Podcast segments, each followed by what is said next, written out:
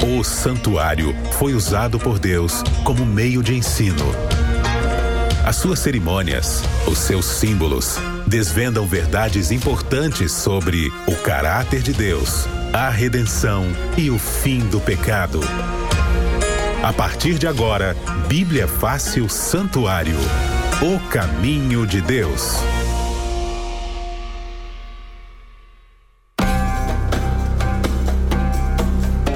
Olá, seja muito bem-vindo ao nosso Bíblia Fácil aqui na Rede Novo Tempo de Rádios. E a gente pede licença um pouquinho aí, tá fazendo comida agora nesse momento, tá nos dando carona, você que é motorista de aplicativo, taxista, você que está nesse momento com um fonezinho de ouvido, perdeu seu emprego, está em momento de oração, buscando a palavra.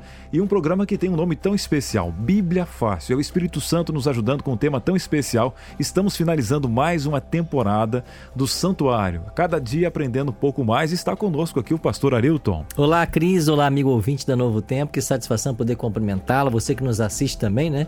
Pelas nossas redes sociais. Seja muito bem-vindo.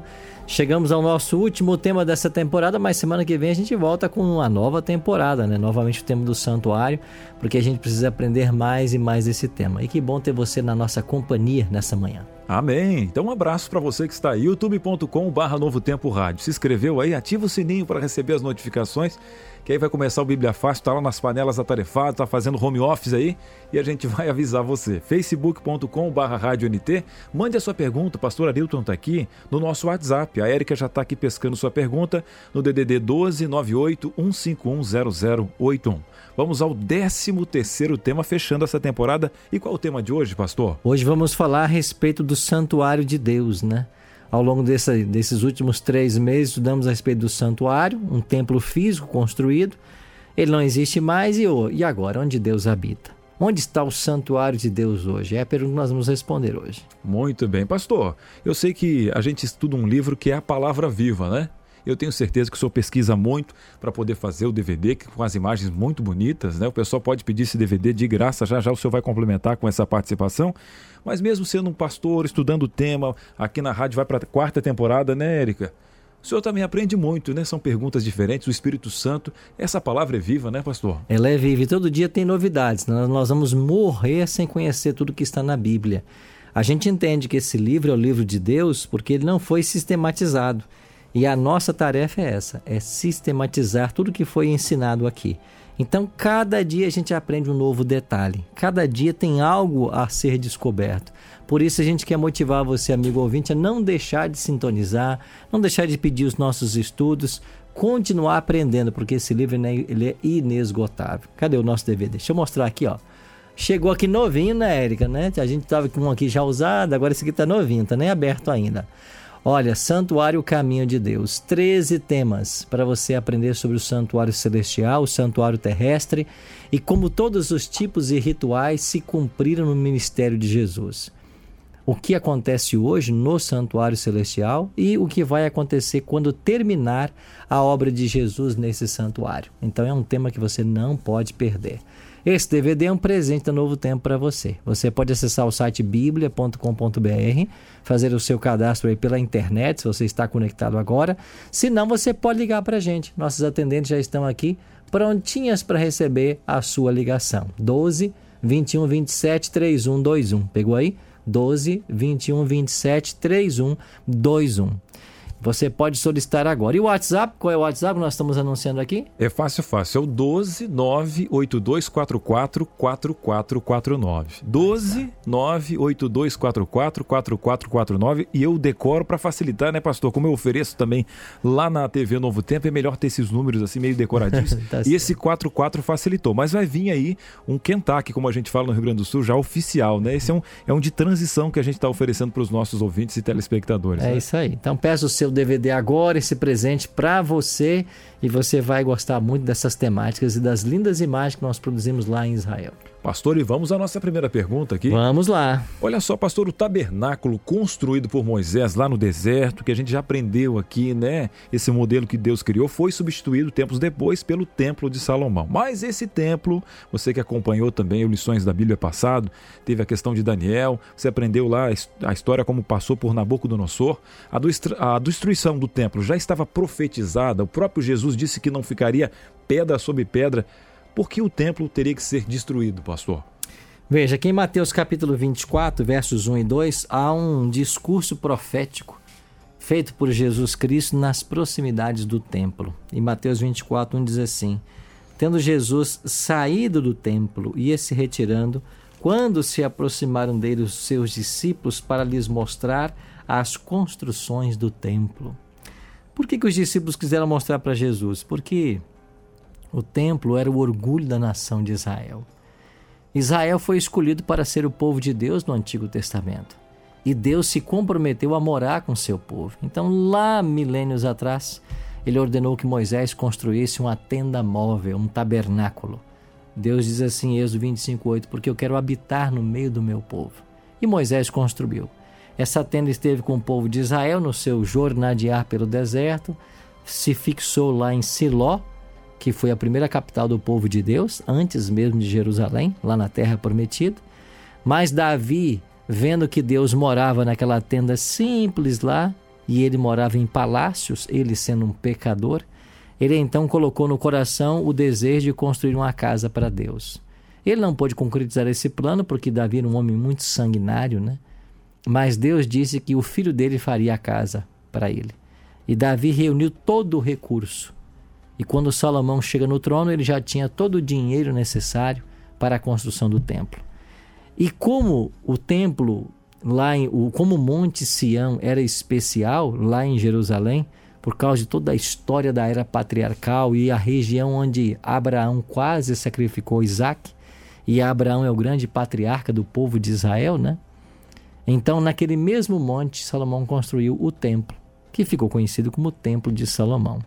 Esse templo depois foi destruído por Nabucodonosor, reformado no período de Zorobabel e dos profetas Ageu e Zacarias, e finalmente, um pouco antes de Cristo nascer, foi reformado novamente por Herodes agora. Buscando o apoio dos judeus, Herodes gastou muito dinheiro numa reforma e ampliação do templo. Esse belo templo é o templo que Jesus conheceu e também os discípulos. Então, o templo falava da habitação de Deus com seu povo, da glória de Deus, liderando o povo de Deus. E então eles mostraram as belezas do templo, mas Jesus então disse: Olha, não vai ficar aqui pedra sobre pedra que não seja derribada. Está no versículo 2, né? Ele, porém, lhes disse: Não vedes tudo isso? Em verdade vos digo que não ficará aqui pedra sobre pedra que não seja derribada. E por que Jesus profetizou a destruição do templo? Porque primeiro ele viria cumprir todo o sistema, toda a, a parte simbólica, todo o simbolismo do santuário apontava para ele. Quando ele morre, tudo teve o seu cumprimento. Aí o santuário, o templo, deixou de ter a sua função pedagógica, a sua função de apontar para o Messias, porque o Messias já havia vindo. Só que esse templo continuou sendo para aqueles que não aceitaram a Cristo um local de peregrinação, um local de adoração, um local de sacrifícios. Então Jesus sabia que isso tinha que em algum momento ser parado, né? E a profecia apontou justamente para um evento que aconteceu no ano 70, ou seja, cerca de 40 anos depois da profecia de Cristo, nós temos a destruição completa do templo pelo general romano Tito. Então, desde o ano 70 para cá, nós não temos mais um templo físico. Muito bem, pastor. O templo físico já cumpriu seu papel. Hoje nós temos né, Jesus como nosso intercessor. E agora, pastor? A gente sem esse templo terreno aqui, como é que ficou? Existe um outro santuário aí? A casa de Deus era o contexto pedagógico. E onde é que está esse santuário agora? O apóstolo Paulo é quem melhor vai sistematizar esse ensino no Novo Testamento. E aqui na sua primeira carta, no capítulo 6, versos 19 e depois o 20, Paulo diz assim: Acaso não sabeis que o vosso corpo é santuário do Espírito Santo, que está em vós, o qual tendes da parte de Deus e que não sois de vós mesmos. Então veja, Paulo pega agora toda a teologia do santuário como sendo o local da habitação divina e agora transpõe para o ser humano, para o corpo humano. No verso 20 ele diz: Porque fostes comprado por preço, agora, pois, glorificai a Deus no vosso corpo. Então hoje Deus habita é no templo da alma, é no coração das pessoas. Nós somos o templo do Espírito Santo. E Paulo mesmo aqui no primeiro, ainda na primeira carta aos Coríntios, no capítulo 3, versos 16, deixa eu ver, é o 19, né? 19 e 20. Não, não é 19, é o 16 mesmo. 16 e 17, Paulo ensina assim: Não sabeis que sois santuários de Deus e que o Espírito de Deus habita em vós? Então aí está Paulo respondendo. E Paulo diz mais: se alguém destruir o santuário de Deus, Deus o destruirá, porque o santuário de Deus que sois vós é sagrado. Então Deus hoje habita em cada ser humano. Não mais existe um templo físico, lá um, um, edifício construído, mas ele habita no coração de cada ser humano que o aceita pela fé. Então hoje nós somos o templo do Espírito Santo. Pastor, o senhor citou agora então aí, né, 1 Coríntios 3,17, né, se alguém destruir o templo de Deus, Deus o destruirá, porque o templo de Deus, que sois vós, é santo. Então, um exemplo, esse corpo que Deus nos deu é santo. Então, como que eu devo cuidar desse templo, né? Já que ele é santo, e a gente sabe que santo tem essa questão de ser separado, algo Separado. especial, como o sábado, por exemplo, e tem todo um cuidado, né, do que é santo. Como cuidar desse templo do Espírito Santo? A gente sabe hoje, né? Não precisa ir muito longe, tem muitas coisas que degradam o nosso corpo, a má alimentação, aí tem essa questão dos vícios. Mas como cuidar do templo do Espírito Santo, pastor? Deixa eu começar contando uma historinha, Cris, que talvez seja conhecida para você e para muitos nossos amigos ouvintes. Mas aí, há mais de um século no passado, existia um senhor que estava tentando fazer o seu carro funcionar. Lá naqueles idos lá de europeus lá, assim que começaram os, os primeiros veículos automotores, né? E também nos Estados Unidos, é claro, começou lá nos Estados Unidos.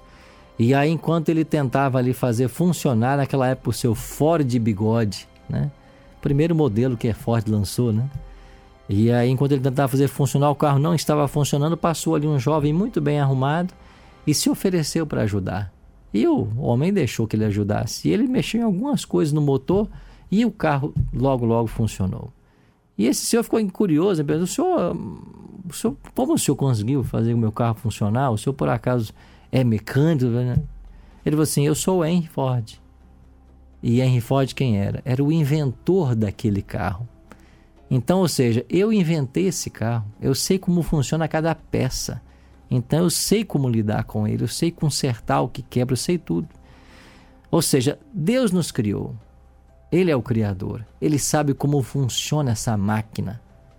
Então, o desejo de Cristo para nós sempre foi que nós vivêssemos nas potencialidades das nossas habilidades, quer sejam físicas, mentais, intelectuais, espirituais. Deus nos fez esse ser com todas essas dimensões. E aqui, por exemplo, em 3 João, no versículo 2, o discípulo do amor escrevendo para Gaio, ele diz assim: Amado, acima de tudo, eu faço votos por tua prosperidade e saúde assim como é próspera a tua alma. O desejo de João para Gaio é o desejo de Cristo para todos nós, que nós temos prosperidade e saúde. E Deus, ao criar o homem, deu para ele todo o alimento que ele precisava para ter uma saúde completa, perfeita. Então Deus deu lá as ervas do campo, né? as árvores que dão semente, segundo a sua espécie, o homem foi criado para se alimentar o mais natural possível. E ali na natureza nós encontramos tudo que é necessário para uma boa saúde. Então, quando a Bíblia fala que se alguém destrói o corpo, Deus vai destruir, nós não somos donos do nosso corpo, nós somos mordomos. E temos que cuidar desse corpo porque ele é templo do Espírito Santo. Paulo disse, né? Acaso não sabeis que não sois de vós mesmos? Então eu não posso, Cristo, fazer com o meu corpo o que eu bem entender. E é por isso que na Bíblia eu encontro várias orientações relacionadas à saúde.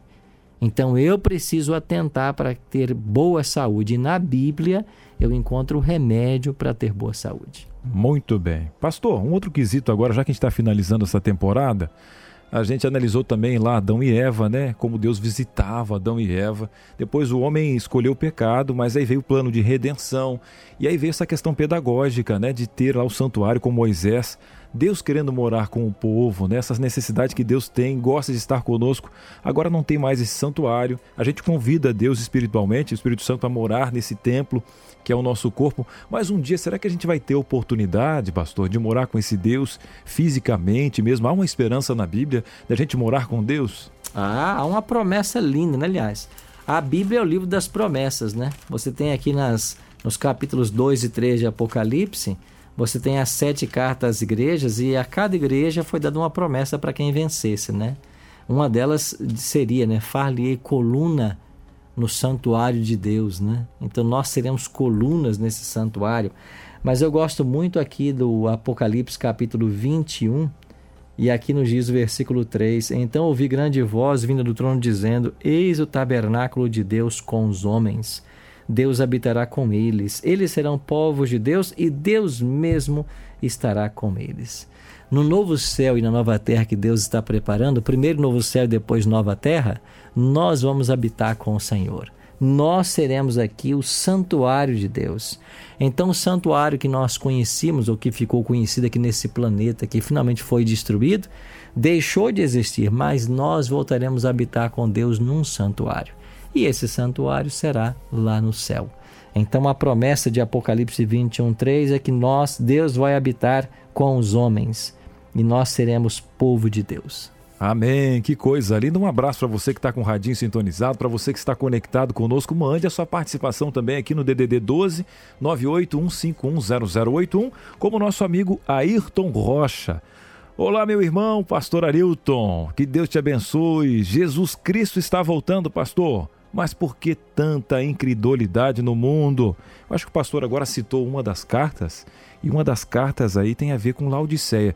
Será que é uma característica também já profética na Bíblia dessa última carta, a última fase que nós estamos vivendo, pastor? Sim, o capítulo 3 de Apocalipse fala da carta à igreja de Laodiceia, né? E a partir do versículo 14 aqui, diz claramente que esse testemunho é para uma igreja que está morna, né? não sente falta de nada. O verso 17 diz assim: Rico estou e abastado e não preciso de coisa alguma.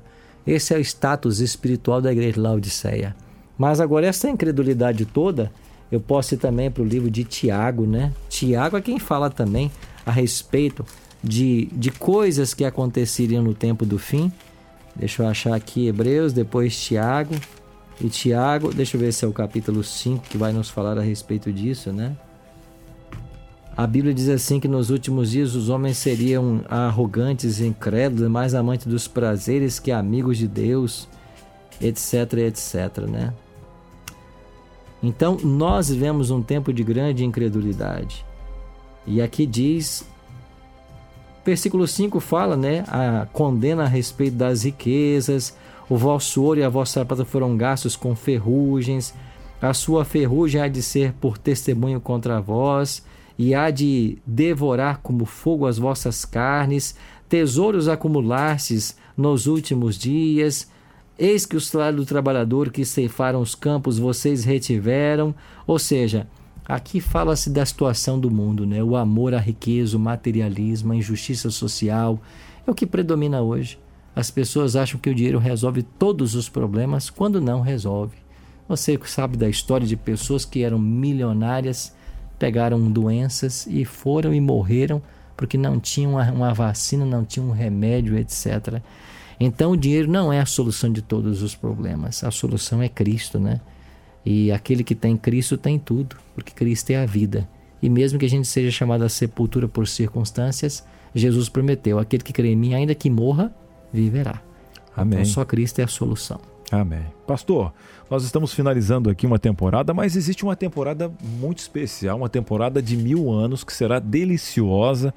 É uma promessa aí que muitos falam. Como vai ser essa questão de passar uma temporada de mil anos com Deus, pastor, lá no céu? A gente vai passar só mil, não vai, não vai ter outro contexto? Como é que funciona? É, no céu serão mil. Então, ah, o calendário profético, Cris, ensina o seguinte: Cristo vai voltar em breve essa terra e levar os salvos para os céus. Quando os salvos forem para os céus, eles vão reinar por mil anos com Jesus lá no céu. Olha o que diz Apocalipse capítulo 20, verso 6. Bem-aventurado e santo é aquele que tem parte na primeira ressurreição. Jesus falou de duas, né? A primeira é a dos salvos, a segunda dos perdidos. Então, feliz é quem morre e ressuscita na primeira ressurreição. Sobre este, diz o Apocalipse, a morte não tem autoridade, pelo contrário, serão sacerdotes de Deus e de Cristo e reinarão com ele mil anos. Você percebe que a linguagem do santuário ela continua, né? Nós seremos sacerdotes de Deus lá nos céus e vamos reinar com Cristo por mil anos. Então, a, o período de mil anos, ou milênio, como nós chamamos, é um ensinamento bíblico e ele se baseia aqui em Apocalipse capítulo 20, quando nós seremos então os salvos no céu reinando com Jesus. Ao mesmo tempo, Satanás vai estar preso nessa terra, porque ele não vai ter o que fazer, né? Uma vez que os salvos foram para os céus e os ímpios todos mortos, porque todos os ímpios morrerão finalmente na volta de Jesus, ele não vai ter nada que fazer. E por mil anos literais, ele vai ficar aqui, nessa terra que vai estar um caos. E ele vai contemplar tudo que as obras dele, tudo que as decisões dele levaram a acontecer nesse planeta. Será um tempo de reflexão, não de arrependimento, né? Porque o diabo não se arrepende mais. E ele está com seus dias contados para então ser destruído. Muito bem. Pastor, antes de perguntar o que vai acontecer depois dos mil anos, a Elaine tem uma participação aqui. Ela fala o seguinte: Pastor, eu tenho uma amiga que quando eu disse Maranata e ela disse eu quero que ele volte, agora não. Eu quero prosperar primeiro, ver o meu filho crescer. Estou triste por esse conceito. Como é que eu preparo? Porque nós temos aqui planos nessa terra e, e Deus participa também, quer que você prospere, né? Só que a gente tem que ter um pouquinho de conhecimento do que, que é prosperidade, o que, que é pão, né? Do suor do teu osso ganharás o teu pão. Mas esse tipo de pensamento a gente está não está cantando aquela música com os pés na terra e os olhos no céu, só está com os pés, os pés na terra, pastor? Nós temos que crescer muito equilibrados em nossa religião, né? E eu acho que o ponto de equilíbrio é o seguinte: nós temos que nos preparar por uma volta eminente de Jesus, mas finalmente idealizar a vida como se ele não voltasse. Porque eu não posso, porque ele vai voltar, deixar de criar um filho, de educar um filho, de planejar uma, uma vida profissional, de semear e colher. Então a vida ela segue até que Jesus volte. Agora eu acho que o segredo está em Mateus 6,33, quando Jesus diz assim: Buscai, pois, em primeiro lugar o reino de Deus. Então eu devo criar meus filhos, eu devo me planejar por uma profissão, eu devo planejar minha independência financeira, eu tenho que me projetar para daqui a 10, 30, 50 anos. Eu tenho que fazer isso. Só que ao mesmo tempo eu tenho que estar pronto espiritualmente, como se Jesus voltasse hoje. Então nenhum dos meus planos pode ir ao encontro daquilo que é a maior esperança que nós temos na volta de Jesus. Então a gente faz tudo sabendo que a nossa passagem aqui é temporária e que em breve Jesus voltará mas eu não posso de deixar de atender as necessidades da minha família, nem os projetos pessoais que nós temos, mas que nenhum desses projetos seja contrário à expectativa que nós temos do reino de Cristo quando ele voltar. Muito bem, pastor. Retomo aquela nossa pergunta. O senhor explicou sobre os mil anos e depois, pastor? Passou essa temporada onde eu vi os livros abertos, eu entendi sobre o julgamento, tudo ficou muito claro. O que vai acontecer? Olha, diz a Bíblia em Apocalipse 20, verso 7, que quando se completarem os mil anos, Satanás será solto de sua prisão. A prisão dele é esse próprio planeta aqui. E ele estava preso, ou estaria preso, porque os ímpios estavam mortos. Mas agora os ímpios ressuscitam. E quando os ímpios ressuscitam, verso 8 diz que ele, Satanás, sairá a seduzir os que habitam sobre a terra. E ele vai convencer os ímpios desculpa, ele vai convencer os ímpios de que eles têm o poder bélico para atacar a cidade santa que desceu dos céus. No capítulo 21, versículo 8 e 9, né, melhor 9 e 10, João viu né, a cidade santa que descia do céu. Apocalipse 21, 10. E o diabo vai achar que ele pode, ou vai convencer os ímpios de que eles podem assaltar essa cidade. E eles vão até tentar. O versículo 8 diz que ele vai sair a seduzir, o número dos ímpios será como a areia do mar.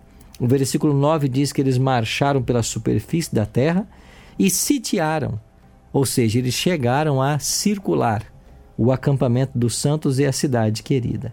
E o que acontece nesse momento? Desceu, porém, fogo do céu e consumiu a todos. Então, Apocalipse 20, versículo 9 e 10 fala do aniquilamento final do pecado, de Satanás, seus anjos maus e dos ímpios. Então, para sempre, nunca mais haverá o sofrimento, a morte, o luto, o pranto, a dor.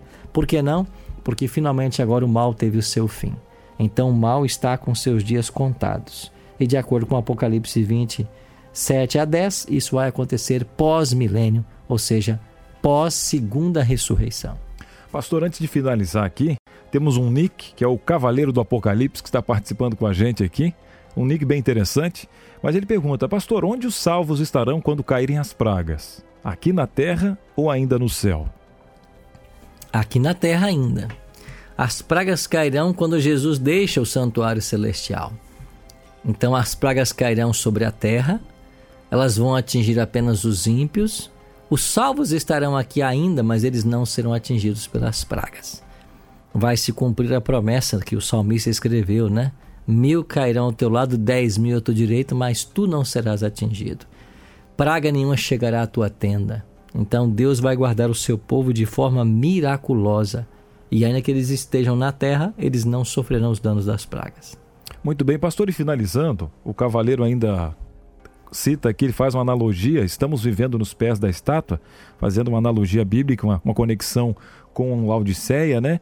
E eu pergunto, pastor, o que, que eu preciso fazer para ter oportunidade de vivenciar esse céu, morar com Cristo Jesus, já que Laodiceia fala que aqui vai estar tá tudo morno, o amor se esfriando, muita guerra, a gente vai ter que andar na contramão com que força? Onde eu devo me apegar? O que, que eu tenho que fazer para passar por Laodiceia e receber a coroa prometida na Bíblia? Aqui em Apocalipse capítulo 22, nós temos aqui um verso muito interessante que nos ajuda, Cris, a entender esse assunto. Versículo 14, né, diz assim, Apocalipse 22, 14. Bem-aventurados e santos, ou melhor, bem-aventurados aqueles que lavam as suas vestiduras no sangue do Cordeiro, para que lhes assista o direito à árvore da vida e entre na cidade pelas portas. Então, quem é que vai entrar na cidade pelas portas? Quem é que vai ter acesso à árvore da vida? Aqueles que lavam as suas vestiduras no sangue do Cordeiro. Algumas versões mais antigas diziam assim: Bem-aventurados aqueles que guardam a lei de Deus. E em ambas as versões está bem. Teologicamente não há nenhum problema com ela. Porque de fato é obediência, o amor a Cristo nos leva à obediência. A obediência é uma demonstração do nosso amor a Cristo. Mas ter a veste lavada e alvejada no sangue do Cordeiro é o caminho que nós temos para ter acesso a essa cidade santa e à salvação. Isso significa que aceitar a Cristo como Salvador e ser coberto pela sua justiça. Isso é ter as vestes lavadas no sangue do Cordeiro. Amém. E com esse pensamento especial, a gente termina sempre com esperança, a gente finaliza mais uma temporada, mas respira fundo que semana que vem a gente começa mais uma temporada e essa temporada pode começar em qualquer momento na sua casa. É só pedir o DVD, né, pastor? Só pedir o DVD. Deixa eu mostrar mais uma vez aqui para quem está assistindo a gente pelo YouTube e pelo Facebook, né? Aqui está o nosso DVD Santuário Caminho de Deus. Um presente para você com todos os 13 temas que nós vamos abordar a partir de semana que vem. Você pode pedir o DVD que você ouve a gente aqui às 11 da manhã na segunda e você aproveita para depois assistir em casa o DVD, tá bem? Não paga nada por isso, presente da Novo Tempo. Maravilha. E agora mais um presente que Deus nos dá, e é por isso que, através do sacrifício dele, a gente ora em nome de Cristo Jesus, que nos dá força diariamente, e vamos pedir força para que a Bíblia se torne fácil, com a ajuda do Paráclitos que eu aprendi aqui com o pastor é Isso aí, o ajudador. Nosso bondoso Deus e Pai, muito obrigado por esta meia hora que passamos refletindo na tua palavra. Obrigado porque quando termina o Apocalipse, ele termina com um final feliz. Ele termina com os salvos reinando na eternidade ao teu lado. Planta esse desejo em nosso coração, em cada amigo ouvinte, em cada amigo ouvinte que está agora sintonizado com o novo tempo. Que o teu Espírito Santo os abrace nesta hora e coloque em cada coração o desejo pelo céu. Pai, fica conosco e dá-nos um restante de dia muito feliz na tua companhia. Pedimos tudo, tudo isso em nome de Jesus. Amém. Amém. Pastor, muito obrigado e até a próxima. Até a próxima, Cris. Bíblia Fácil Santuário. O caminho de Deus.